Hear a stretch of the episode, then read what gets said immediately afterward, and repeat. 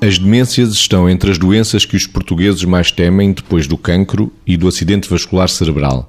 Estes são os primeiros resultados do estudo apoiado pela Direção-Geral de Saúde e pela Alzheimer Portugal. Margarida.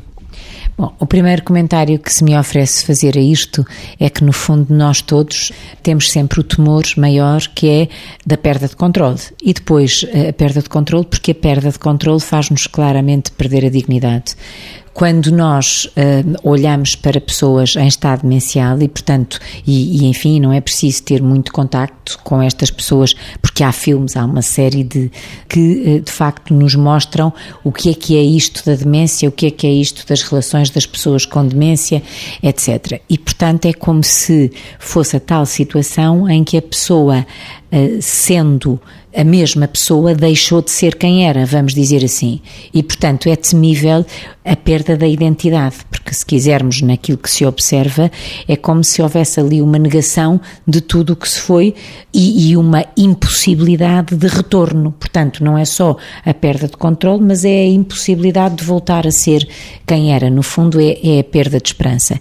E se de facto as outras nos remetem para sofrimento físico e incapacidade física, esta até porque também se sabe que é um país onde o número de, de pessoas com demência, o nosso, é significativo, é e depois ainda por cima somos um país em envelhecimento e, portanto, todos estes aspectos fazem com que seja claramente temível olhar para uma situação que até agora se vê noutro, seja na vida real, seja no cinema, e depois que a pessoa possa pensar que aquilo não está, eh, ou seja, está ao alcance de todos. E pretendemos que não esteja na vida de ninguém, mas é alguma coisa que, enquanto que muitas vezes a doença mental tu curas, pessoas acham que é só para os outros, portanto, erradamente muitas vezes, mas acham que é só para os outros, a demência pode ser para qualquer um. E eu acho que esta, entre isto, a perda de controle e a perda de esperança, são fatores que contribuem significativamente para que as pessoas, de facto, temam verdadeiramente, como, como é o caso. Temam a demência, Vitor? Sim, alinhando com o que a Margarida dizia,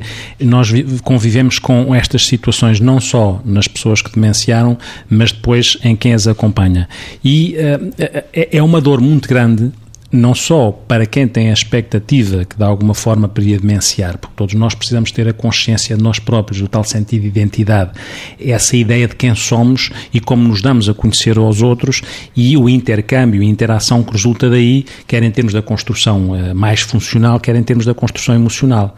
Quando nós imaginamos que esta consciência de nós se pode perder, de facto é como se nós morrêssemos em vida. E esta sensação é muito angustiante. Angustiante para quem imagina que isto lhe pode acontecer e angustiante para quem tem que lidar com alguém a quem isto acontece. É muito complicado para um filho ver um pai ou uma mãe, um pai no sentido lato, demenciado, porque parece que aquele pai que cuidou, que tratou, que puniu, que reforçou e que, que ajudou a construir aquele filho, de repente deixa de ser, uh, aos olhos dele, alguém uh, construído com a sua identidade.